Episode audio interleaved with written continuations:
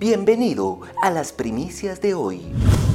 El hacinamiento y la violencia agravan la situación de las cárceles ecuatorianas. Reina, ya Cachete lo mató, Cachete lo... Un muerto cada cuatro días y al menos un amotinamiento cada diez son cifras que evocan la palabra fracaso.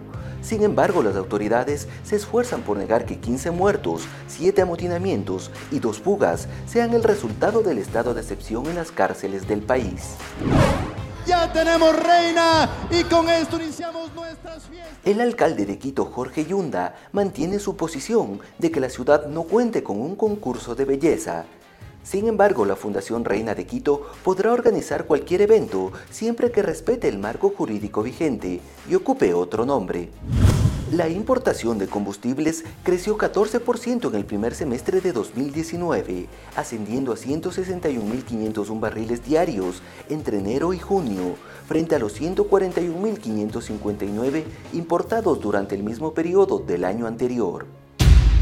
Ojo, navegar en modo incógnito no protege su privacidad en sitios peligrosos, como los pornográficos. La verdad es que si bien esta modalidad oculta la búsqueda del historial del navegador, es decir, sus familiares y usuarios con quienes comparte dispositivos no podrán rastrear ni ver sus búsquedas, su navegación no es anónima.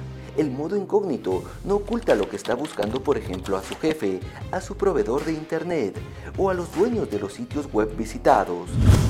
No olvide visitar www.primicias.es para más noticias. Primicias, el periodismo comprometido.